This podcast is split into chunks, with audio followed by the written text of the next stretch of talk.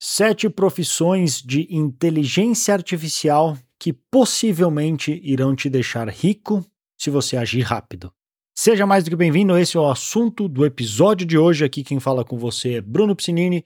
Eu ajudo hoje empresas e principalmente pessoas que têm negócios digitais a escalarem seus faturamentos, mas não seus custos, usando inteligência artificial. Para o episódio de hoje, eu quero conversar que não é exatamente assim, vou dizer do meu assunto preferido, mas é muito perto, porque eu tendo a lidar e conversar mais com empresários e empreendedores. Porque é quem eu sou, eu sou o dono de um negócio, eu sou um empresário e sou um empreendedor, então é o público que eu conecto mais.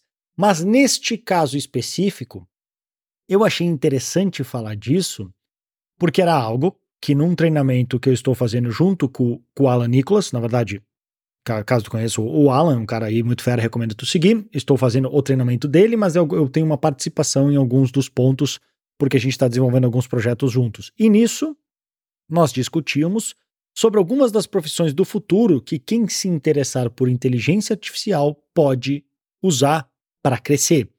E quando eu falo, porque isso é sempre importante deixar claro, quando eu falo de IA em si, não precisa ter uma imagem que assim, sim, vai atender a atrair pessoas talvez mais técnicas, muitos até que inclusive tenham um background de, de programação, que saibam programar, saibam algum tipo de, de linguagem, só que isso talvez seja uma maneira limitada de olhar e pensar, porque eu acho, e aí é um chute, na verdade tudo que a gente fala é um chute, mas assim, esse especificamente, um que talvez eu tenha menos confiança, porque eu não pensei tanto a respeito, mas falando agora me vem como ideia, de que tem uma grande oportunidade aí, não para os técnicos, mas sim para os mais de humanas. Por que eu digo isso e como é que isso vai se encaixar agora conforme a gente falar nessas profissões? Porque os caras que são técnicos, não é que eles não, não vão ter espaço. Óbvio que eles vão ter, porque A depende muito disso. E vai depender até assim de machine learning, de redes neurais, de, enfim, de todas as coisas que precisam para que a inteligência artificial exista e funcione. Nesse sentido, as pessoas técnicas sim vão ter espaço. Mas vamos dar um dos exemplos aqui, que é desenvolvimento de chatbots. A gente pode até falar como a primeira das profissões. Alguém que desenvolve chatbots. Isso não necessariamente alguém que trabalha dentro de uma empresa, apesar que pode ser, dependendo do tamanho da empresa, mas pode ser alguém que desenvolve como uma agência, como freelancer, como consultoria ou como bem entender. Porque aí a gente chega mais perto do que o Naval Ravikant fala, que o futuro é todos nós sermos um microempreendedor dentro da nossa área. Então, né, ao invés de nós sermos contratados para outras empresas, nós somos empreendedores que executa aquilo para outras pessoas através de PJ PJ e não de PF e PJ. Então, para chatbots, o que, que era o que eu estava falando antes que faz sentido aqui? Sim, tem a parte técnica, tá? Saber usar as ferramentas, saber como tratar os dados, saber como manipular estes dados para colocar que essa ferramenta converse da maneira ideal. Beleza. Só que cada vez mais tem uma tendência a no code e low code. O que, que é isso? Para quem é da programação vai entender, mas basicamente significa que no passado a programação era muito mais bruta do que era hoje. Outro dia mesmo eu participei da minha primeira reunião, que hoje eu atuo, que eu falei num outro episódio, eu atuo como advisor de inteligência artificial da Curso Educa, que caso tu não conheça é a plataforma que eu uso, por exemplo, para hospedar o meu curso, que faz parte da minha mentoria. E eles estão crescendo absurdamente, estão crescendo muito, tem uma empresa muito fera. O João Baita era um grande amigo antes de tudo, e agora eu entrei como advisor lá. E como eu falei, acredito que sou o primeiro advisor específico de IA para esse tipo de negócio. Tem, isso não significa que eu sou o cara que entende mais de IA, mas esse é o ponto. Eu consigo conectar ideias aí e alguém precisava da minha expertise em si que tinha disponível através de mim. Então, por isso que talvez eu seja o primeiro e não porque eu sou o que mais entendo. E o que, que isso tem a ver com o que eu estava falando? Com esta tendência, que era algo que eu estava falando com o João, dessa tendência para no code low code, ele comentava que no passado, um dev sênior sabia muito mais do que um dev sênior de hoje. Por quê? Porque as coisas eram muito mais brutas. Tu precisava saber mais. Assim como quando eu comecei no marketing digital há mais de 10 anos atrás, tu tinha que saber mais de HTML, CSS, que é de, de algumas coisas que até hoje eu sei, porque as coisas não estavam resolvidas para ti. Tu não tinha o WordPress era uma porcaria. Tu usava o OptimizePress que era outra porcaria e dava um monte de erro. Integrar uma área de membros era um pesadelo. Tu ficava na mão do maluco que sumia e não respondia. Era horrível. Hoje, cada vez mais tu tem soluções que tu faz a programação assim como hoje tu faz sites. No passado, o que aconteceu? Resolveu os sites, que era a primeira coisa a resolver com o WordPress da vida, mais fácil que tu não precisa saber programar. Tu usa uma ferramenta justamente para quem não é programador. Hoje tu tem ferramentas como o Bubble, que é programação sem saber programar. Tu tem lá por clica, arrasta e coloca. Claro, tu saber programação e entender, e aí é o que importa, tu entender de lógica, raciocínio, como as coisas conectam, a linguagem importa menos do que isso. Tanto que em entrevistas de grandes empresas de tecnologia, eles escrevem no que eles chamam de pseudocódigo, que não é uma linguagem específica tipo Python, JavaScript, eh, C++ ou alguma coisa assim. Mas sim, é só eles querem julgar a capacidade da pessoa de pensar, porque depois de aprender a linguagem de programação em si é o mais fácil. É o equivalente de, como eu falo, por exemplo, nas minhas mentorias, que o mais difícil é saber vender. Tu tendo isso, eu te explicar como criar um anúncio no Facebook é barbada. É mais difícil tu saber como é que as pessoas, por que, que as pessoas compram o que compram e ter uma oferta comprovada. Isso é que faz diferença. Hoje mesmo eu estava fazendo um onboarding que eu falava disso. De uma, uma pessoa que tinha entrado no meu curso e ele, não sei o quanto que ele tinha de experiência de anúncios, mas eu falei, olha, não importa quanto tem experiência de anúncios, porque tu tem uma oferta comprovada. Isso vale muito mais do que saber mexer em anúncios. Mas, o que, que eu quero dizer com tudo isso? Aí, no final, com essa tendência de no-code, low-code que eu estava falando com o João, o cara que é muito técnico, não é que ele é totalmente inútil. Não é. Mas o que no passado a gente tinha aqui uma profissão super garantida, que era só tu estudar que tinha emprego garantido pro resto da vida, era justamente programação. E isso hoje não é bem assim. É assustador o quanto a IA está aposentando e derrubando profissões que a gente considerava que ia demorar muito para acontecer. Então, vai ter um, uma lacuna aí que outras pessoas vão desenvolver ferramentas, que sim, ainda vão precisar algumas para desenvolver, para que pessoas que, mesmo essas que não sabem programar, consigam fazer tipo um ManyChat, não sei se tu já usou, que, pô, fazer aquilo em programação, eu não tenho nem ideia como faço. Mas eu consigo arrastar um bloquinho de mensagem, espere um dia, se clicou, manda essa. Se não clicou, manda essa. Cadastra nessa lista, faz isso. Se mandar a mensagem oba, dispara essa. Se não, dispara essa. É tudo por lógica. Eu só arrasto, clico e conecto setas. Tipo um brinquedinho quase. Então, cada vez mais tem essa tendência que aí a pessoa não precisa ser técnica. Mas ela entender, tipo, ManyChat. Legal, tu pode ser ótimo técnico. O cara que for que souber mais como vender, o que escrever, como gerar atenção, como gerar engajamento, vai vender mais usando o ManyChat do cara que é muito técnico, porque já está resolvido. Então, aí tem uma lacuna e um espaço para muitas pessoas que eram, digamos, de humanas, talvez assim, até se a gente for pensar, tá criando essa ponte entre as duas áreas, que cada vez é, é mais. Então, não tem essa divisão, que tem até um argumento que se fala de que toda empresa é uma empresa de tecnologia para que pessoas que eram mais de humanas e tinham dificuldade, ah, mas eu não sou muito bom, que era uma das grandes objeções em tudo que eu vendi na minha vida, uma das maiores objeções é, ah, mas eu não sou muito técnico, eu não entendo, nunca, isso aqui é complicado demais. Hoje é esse argumento é cada vez mais inválido, porque as coisas já são resolvidas para ti, assim como tu usa o celular sem precisar saber programação. Já está resolvido, tem bloquinhos coloridos onde tu aperta e as coisas acontecem. Tô falando de uma maneira esdrúxula, mas é para fazer um ponto, que cada vez mais é isso e tem uma oportunidade para muitas pessoas inteligentes algumas não tanto, de criar ótimas soluções que usem um pouco dessa tecnologia, agora falando especificamente de IA, para desenvolver como essa aqui que eu falei a primeira, digamos de chatbots específicos para usos e casos. De pode ser, por exemplo, um que eu quero desenvolver agora é da minha própria área de membros, que eu só vou disponibilizar para alunos da minha mentoria, que é o quê? Uma consulta a um Bruno IA. Vai me substituir? Vai tentar fingir ser eu? Não. Mas ao invés de ter que esperar para me perguntar na mentoria, Tu pode ir lá e perguntar, vai te dar uma resposta calibrada, porque eu vou treinar com os meus dados, e além disso vai te indicar onde tu encontra mais desse material. Então tudo isso facilita muito para eu conseguir fazer um trabalho melhor, ter uma empresa mais enxuta, onde a gente volta no que eu falei aqui no início. Eu consigo escalar mais o meu faturamento, atender mais pessoas em escala e não necessariamente precisar mais, mais mão de obra braçal para fazer isso. Tem consequências do ponto de vista da sociedade? Claro que tem, mas não é o ponto desse episódio para a gente discutir hoje. Então, essa é uma das primeiras que eu vejo como muito uma, uma, uma, oportunidade gigante de profissionais focados na criação de chatbots inteligentes, aproveitando tudo isso de, de do processamento de linguagem natural, de PN, P, PNL, não, PLN, tem uma leve diferença aí, e de engenharia de prompt, que é saber se comunicar com a máquina. Tem uma oportunidade muito grande de pessoas que não necessariamente são muito técnicas, mas que vão saber conectar alguma demanda, algum problema que algum negócio tem, com a inteligência artificial desenvolvida através de um chatbot.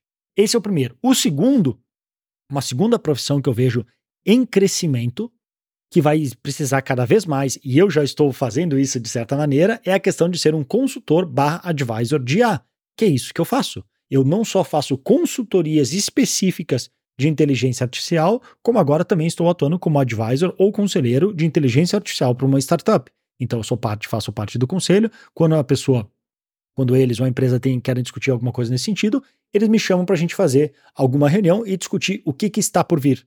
O que, que porque é tanta coisa acontecendo tão rápido e aí entra a minha, a minha pulseira que eu tenho aqui no meu pulso, que, eu, que talvez tu não veja se tu estiver no podcast, que eu tenho de um lado foco e do outro a forma da exponencialidade que porque é tão rápido de crescendo de maneira exponencial que não tem como uma pessoa acompanhar tudo. Então é necessário, e aí que está a oportunidade para muita gente, que se tenha, provavelmente, consultores externos para trazer um conhecimento melhor e mais especializado. É mais caro? Sim, mas também agrega mais valor. De trazer uma solução customizada e tu não precisa. O que, que, o que, que eu considero ideal? Não se posicione como consultor de A geral. Se possível, faça o que eu tenho feito no meu negócio, porque eu tenho uma expertise, eu tento ter uma base T de conhecimento que eu falei no outro episódio grande e eu tenho a profundidade de assunto nesse mercado que eu trabalho há tantos anos, que é de marketing digital, principalmente esse ao redor de infonegócio, de infonegócios, infoprodutos, experts e estrategistas. Então, eu pego isso que eu conheço no geral, agora trago isso agora de IA que eu tenho me aprofundado cada vez mais para aplicar ali. Então, eu não preciso ser o cara que mais entende de IA. Eu não preciso entender, apesar de eu me interessar e querer entender porque me ajuda a pensar melhor assim, pelo mesmo motivo do porquê eu estou aprendendo a programar em Python, não é porque eu quero aprender a programar em Python. Ah, não é porque eu quero programar ou trabalhar com isso. Mas eu quero saber pensar melhor e entender melhor as soluções para me, me comunicar melhor com as pessoas e com as ferramentas. O mesmo tu pode fazer no teu negócio. Se tu tem alguma área que tu tem uma expertise grande, profundidade naquele assunto, e as pessoas não são idiotas. Elas sabem quando tu tem profundidade ou tu é só lero-lero. Ou pelo menos, talvez não no primeiro momento, mas eventualmente. É só deixar a pessoa falar o suficiente que ela começa a falar besteira. Então, tu pode pegar aquela área e trazer este tempero, assim como eu tenho feito no meu negócio, de IA para naquele negócio, o que for, médicos, profissionais da saúde, lojas, supermercados, como é que tu aplica a IA em cada uma dessas áreas? Porque a IA é a meta digamos, a meta coisa, o meta recurso, melhor, o meta recurso. Todos vamos usar e precisar. Só tem diferentes aplicações em diferentes áreas. Tem para vídeo, tem para imagem, tem para marketing, tem para copy, tem para conteúdo, tem para servidor, tem um monte de coisa que dá para fazer. Eu estou me especializando no mercado onde eu já tenho profundidade, porque aí eu consigo bater o olho numa ferramenta e dizer, é melhor usar esta e não estas. E eu fito para o meu mercado e ofereço uma solução num preço premium que eu posso cobrar mais por ser hiper específica e especializada. Então tem uma oportunidade muito grande aí. Terceira, especialista em agentes IA. Essa é uma profissão bem bacana, que o que, que é a diferença, o que, que é um agente IA, tá? Para deixar claro, qual é a diferença de chatbot para IA? Agente, ele é um passo além do chatbot. Sim, da maneira mais simples de explicar. Porque enquanto o chatbot ele fica naquela coisa mais básica, onde, oi, posso te ajudar? Esse é um chatbot tu só botar lá, tu agora treinar ele para que com base nos teus dados ele responda com, com, o que tu alimentou, da tua oferta, do teu público, do teu FAQ, e tem uma maneira de tratar esses dados, é isso que tu precisa aprender. Com isso, tu alimenta esse chatbot para responder as perguntas. Agora, qual que é a diferença para um agente? Um agente, a principal diferença é que ele vai além. Ele não só responde, como ele pode executar coisas. Então, se tu criasse um agente que um exemplo básico do meu mercado. Ele não só criasse copy, mas isso ele já fizesse a copy e conectasse com uma conta do Facebook, ele já é mais para um agente do que só um chatbot. Porque ele não está ali só respondendo na forma de um chat. Ele está fazendo funções. Ele está atuando como agente para cumprir um determinado objetivo. Então tem um pouco de semântica ali, mas acho que deu para entender. Tu pode fazer um chatbot que responde coisas básicas, ou tu pode fazer um agente que seria mais equivalente a como, por exemplo, um colaborador da empresa que faz determinadas tarefas. Ele vai lá, vai fazer tal coisa tal coisa tal coisa e conectar. Como faz isso? Já é um pouco mais avançado, um pouco mais complicado, mas também um potencial maior, porque é mais difícil fazer. Então não são todos que têm essa habilidade. Aí já começa a ser mais importante essa combinação da parte técnica com a parte humana, mas tem muito potencial. Prova disso, ou de certa maneira, uma prova disso, o que a própria OpenAI tem feito neste momento. Eles, o que, que é o plano, o grande plano deles? Eles lançam o produto, deixam que o mercado desenvolva soluções em cima daquela base que eles fornecem e depois pegam aquilo e incorporam para dentro do produto deles. A Amazon faz a mesma coisa, só que como é que eles fazem? Eles põem lá, deixam que vendedores externos comecem a vender, aquele que produto que se destaca, eles vão lá, pegam a ideia e fazem um próprio deles com a marca deles. Todos fazem isso. E na OpenAI é a mesma coisa, como isso foi feito? GPTs.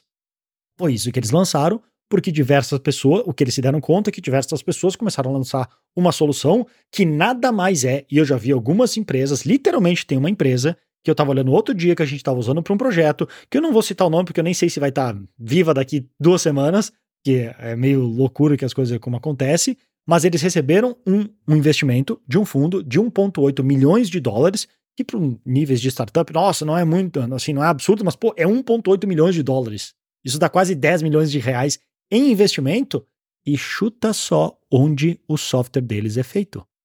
Bubble.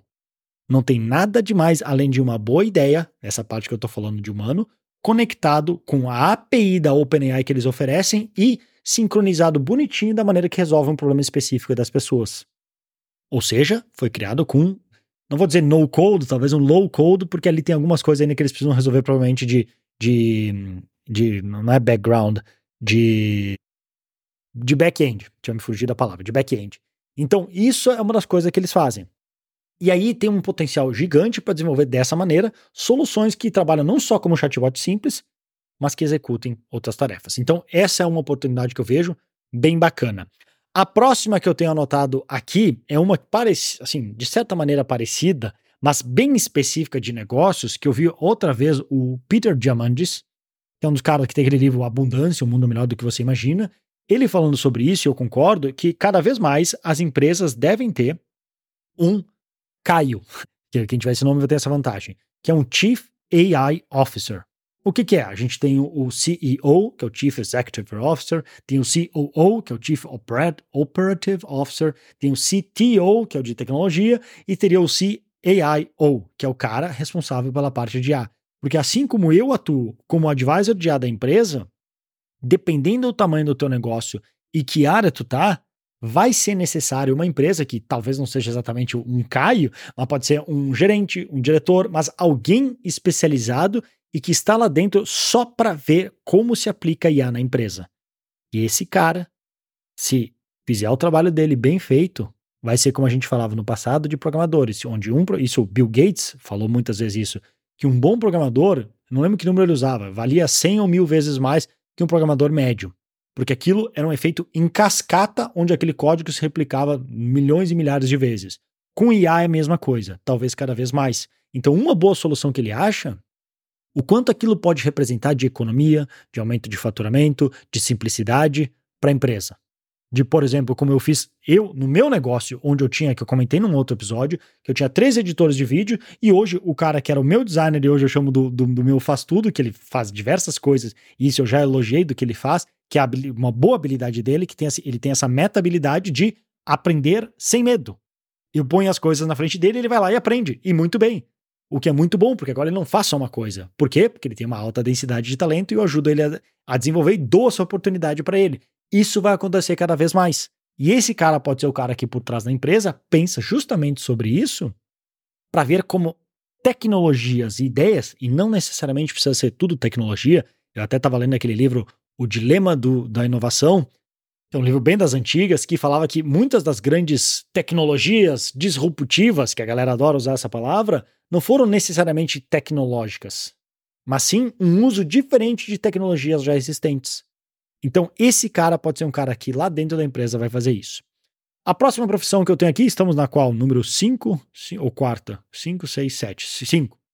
Seria o gestor de projetos de inteligência artificial, que de certa maneira seria um cara abaixo, assim, depende de como é que for a estrutura da empresa, tá? Porque ele, assim, tem uma certa mescla do que o consultor, o advisor, o cara que seria um diretor geral de, de inteligência artificial, ou simplesmente um gestor, um gestor de projetos que pode estar atuando dentro da empresa ou contratado externamente para desenvolver uma solução.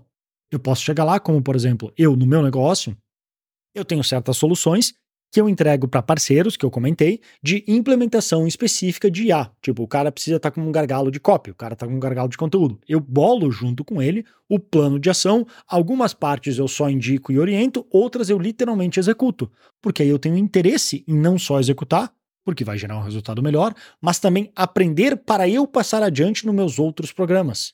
E isso pode ser uma das maneiras um gestor de projetos de IA. Uma empresa tem uma demanda específica, voltando ao que eu falei antes, de tu ter um nicho onde tu atua e tu tem profundidade para não ser só mais um cara que tá chegando ali tentando arrancar grana, mas que tu está naquela área atuando faz tempo. Esse é o cenário ideal, nem sempre é possível, mas esse seria o cenário ideal. E tu pode ser um cara que, dentro daquele nicho, tu vai usar a tua experiência que tu sabe identificar quais problemas aquele mercado tem e quais podem ser resolvidos usando inteligência artificial, que é o que eu faço no meu mercado de infoprodutos mas tu pode atuar em tantos outros e centenas e milhares de mercados que tem por aí, trazendo isso para aproveitar essa que neste momento é hype, porque é novo. E vai eventualmente vai ter aquele movimento que a maré sobe, e aí vem o famoso que quando a maré baixa, a gente descobre quem está nadando pelado. Um monte de gente que agora começou a falar de A, vamos ver quanto vai durar, se vão ser tantas outras pessoas que vão que estavam antes falando de NFT, metaverso, blockchain, e sumiram, agora estão falando de IA. A gente sabe quem são essas pessoas, a gente dá, assim, dá risada porque, assim, cada hora estão tro trocando de assunto. Então, quando a maré baixar, a gente vai ver isso. Mas, eventualmente, esse essa grande, a maré quando baixar, o tsunami está vindo por trás. Tem aquele recuo, quando o tsunami está vindo, dizem que é isso que acontece. Eu nunca presenciei um, mas já vi vídeos e as pessoas falam que é isso, o que é natural porque a gente vê na ressaca do mar. Ele recua a água num nível absurdo, porque está vindo aquela onda puxando, e aí vem o tsunami. Quando esse tsunami vier, tem uma oportunidade gigante para empresas que vão estar desesperadas para esse tipo de aplicação, de saber como ter a IA nos seus negócios. Então, essa é a quinta oportunidade de profissão que eu vejo que, bem aproveitada, tem um potencial financeiro muito grande. Sexto, nós vamos falar, e antes de falar, eu queria pedir encarecidamente se tu puder deixar, aproveitar já para deixar uma review aqui do podcast ou compartilhar este episódio com outras pessoas, ajuda a crescer aqui a nossa comunidade e também me incentiva a continuar fazendo episódios desse tipo, que obviamente tem um custo de oportunidade grande para mim, mas eu acredito que vale a pena, porque eu quero agregar valor para você. Mas eu só quero fazer isso se eu souber que estou agregando valor. Então, se tu puder me ajudar compartilhando e deixando uma review, me ajuda pra caramba, beleza? Continuando, a nossa sexta profissão que eu quero falar é especialista em automação com inteligência artificial, que é um nível já agora puxando para a parte mais técnica. Muitos dos outros que eu estava falando não necessariamente precisa tanto da parte técnica, depende como tu vai desenvolver e cada vez mais tem ferramentas que, assim como o Bubble, mas para outras coisas, eliminam essa necessidade de saber a parte técnica e tu pode simplesmente lá arrastar e conectar flechinhas, mas aqui a gente começa a encaminhar para algo um pouco mais técnico, que, assim como eu falei antes, não é que tu não, não precisa nunca ser técnico, mas tu ter um pouco dessa expertise ajuda para tu poder pensar, nem que seja para contratar pessoas melhores, porque tu sabe bater o olho e julgar se o trabalho é bom. Assim como uma das poucas coisas que valeu a pena da minha faculdade de arquitetura é que hoje eu tenho um olho treinado para design. Então, se eu vou olhar o trabalho de um designer que eu quero contratar, eu bato o olho e eu sei na hora se tá bom ou não.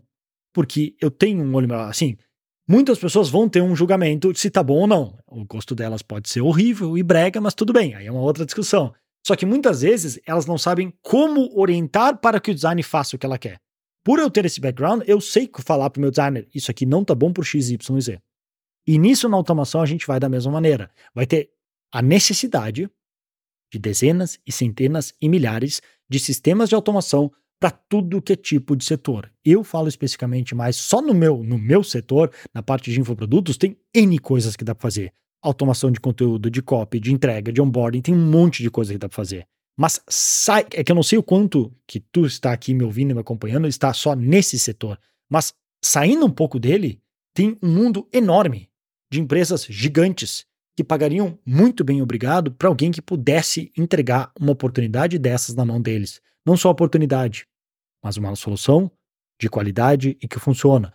Tipo, manufatura, logística, serviços, tem tantos, tantos mercados que às vezes a gente fica preso num só e não olha para o lado. Eu atuo mais nesse mercado de infoprodutos porque eu estou há 10 anos nesse mercado. Eu, assim, não é que seria burrice não aproveitar, mas é que eu tenho um conhecimento em profundidade ali que só por experiência, por osmose, de, por, ta, por estar tanto tempo nesse mercado, lendo, testando, estudando, me conectando, o networking que eu tenho, eu tenho uma vantagem competitiva muito grande. Então, nesse momento, eu uso isso. Mas, repara só, esse aqui é um episódio que eu não estou falando só desse mercado, eu estou dando alguns exemplos porque é o meu mercado, mas o meu conteúdo no geral, principalmente YouTube e outros, já tende a ser mais aberto. Por quê? Porque eu quero ter uma base maior onde eu posso atrair as pessoas, que eu rentabilizo neste momento de uma certa maneira, mas eu já estou deixando uma lacuna aberta de como isso pode ser no futuro. Porque eu ainda não tenho 100% de certeza onde que se eu vou continuar com a minha bandeira fincada só nisso, em IA sim, mas se vai ser só nessa IA aplicada para expert, ou eu vou expandir, ou eu vou me posicionar, ou vou fazer sociedade, ou vou fazer parte de outras empresas que atendem de diferentes maneiras, mais ou menos nessa área, que eu consigo usar dessa força da mídia, que é onde eu tenho alavancagem, para ajudar. E na automação tu consegue fazer algo parecido se tu oferecer soluções específicas para as empresas que têm essa necessidade. É algo muito legal que se tu tem esse conhecimento, é bem bacana, inclusive, se tu tiver um conhecimento avançado, quiser me chamar, porque eu tenho interesse. Estou, por exemplo, uma das maneiras, tá? Vou te dizer como prospectar, como tu pode me prospectar e prospectar outras empresas. Se tu olhar aqui, tu, tu ouviu meu episódio, tu ouviu meu podcast, tu leu um e-mail meu, tu viu alguma coisa que eu falei que eu tinha, eu queria poder fazer isso, ou eu vou fazer isso, se tu chegar para mim e já mostrar isso feito, tem grandes chances de eu prestar atenção. Porque tu já tá resolvendo uma dor que eu tenho que eu, por falta de conhecimento ou tempo, não consegui ainda resolver. Então, é uma maneira de fazer onde tu já agrega valor, que de alguma maneira pode ter certeza que eu vou prestar atenção. Por último, o que nós temos é um que, assim, de certa maneira, eu acho que ele tem muito potencial, é a parte que eu tenho me dedicado bastante a aprender, porque num dos projetos que a gente tem feito, eu e o Alan, no caso, que é para uma empresa, para ter uma ideia, tá? Eles fazem parte do grupo do grupo gigante, não vou citar nomes, porque apesar que o Alan falou outro dia um nome em algum lugar, não sei se ele deveria ter falado, mas assim, faz parte de um grupo gigante que eles estão na casa de faturamento literalmente de 10 dígitos ano, ou seja, um bilhão ou mais de reais por ano, e que nós estamos desenvolvendo uma solução customizada específica que, apesar de eles terem um braço e eles podem ter equipe para isso, a gente tem um conhecimento específico avançado naquilo lá porque a gente está fazendo só isso. Então a gente está estudando para ver que tipo de solução a gente podia desenvolver para eles. E isso é muito legal porque assim, eu, apesar de entender a parte técnica, eu conheço o suficiente para conversar com quem precisa. O Alan, que é mais a parte técnica, e eu, e eu que, que é a minha parte, a engenharia de prompt. Então, eu puxo mais para o lado das humanas, que seria 80% eu sou a parte da, da, de humanas, apesar de eu ser um cara que sempre gostou muito de matemática, lógica, etc. Tanto que na, entre aspas, outra vida, acho que eu comentei isso num outro episódio, eu antes de decidir por arquitetura, eu queria fazer ciências da computação, um parênteses rápido. E foi a minha mãe que disse para eu não fazer, porque ela fez ciências da computação, não gostou e achava que não era uma boa ideia. Aí ela, não, não, não faz isso. Não sei o quanto aquilo me influenciou, não fico culpando ela, porque ela, obviamente, ela só queria meu bem, mas eu chuto que teria sido muito mais útil do que, do que eu ter feito arquitetura. Mas se eu tivesse feito, eu também não sei o que teria acontecido com a minha vida, talvez eu estaria trabalhando numa empresa, não seria empreendedor. Então não dá pra gente ficar nessas, nessas paranoias, porque o que aconteceu, aconteceu e tá tudo certo.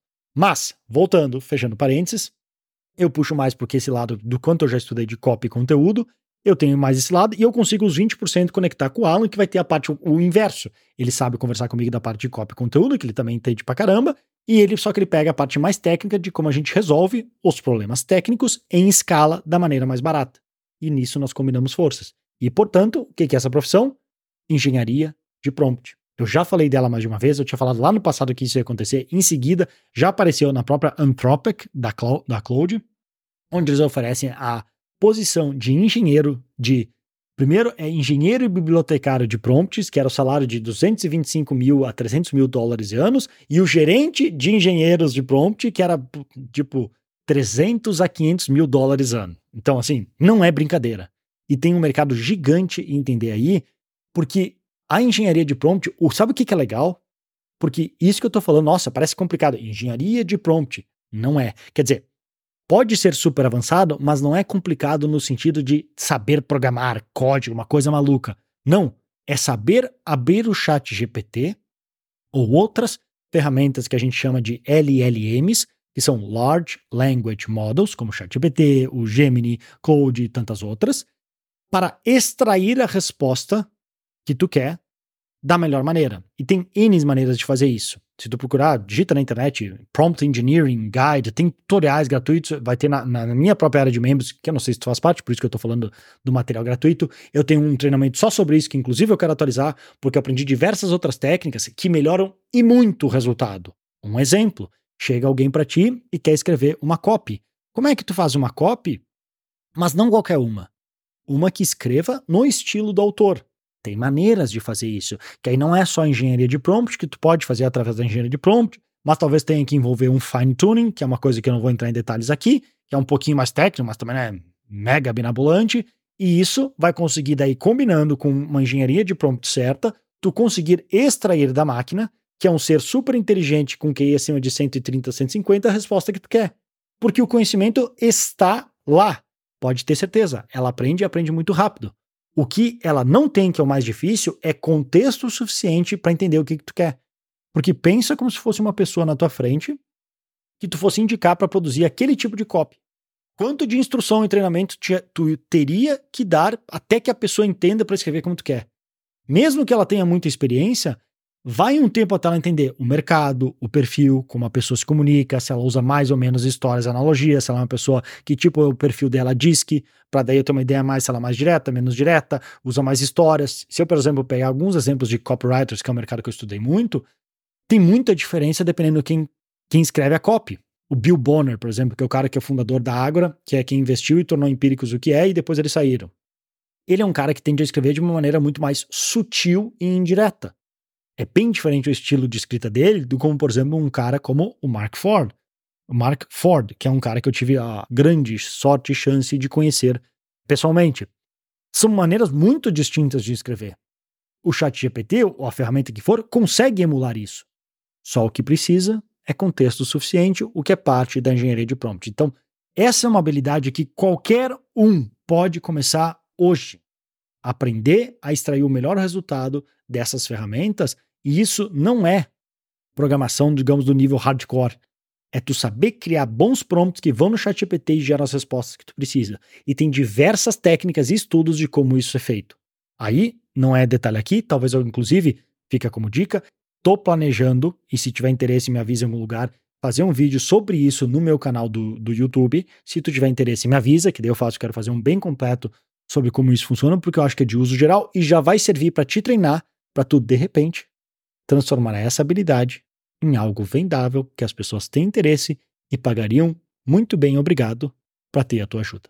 Então, com isso, fechamos as sete profissões que podem possivelmente te deixar rico se você agir rápido. Espero que tenham gostado desse episódio. Se gostou, como eu falei, por favor, compartilhe, deixa sua review, envia pro tio, pra avó, pro cachorro, pro amigo, para aquele cara que tu nunca mais falou, para aquele cara da academia mala que te enche o saco o tempo inteiro envia para todos, vamos crescer a comunidade, porque assim me incentiva, eu continuo a compartilhar e criar mais conteúdo desse tipo para a gente crescer como um todo, de repente aproveitar esse tsunami aí que está por vir. Fechou?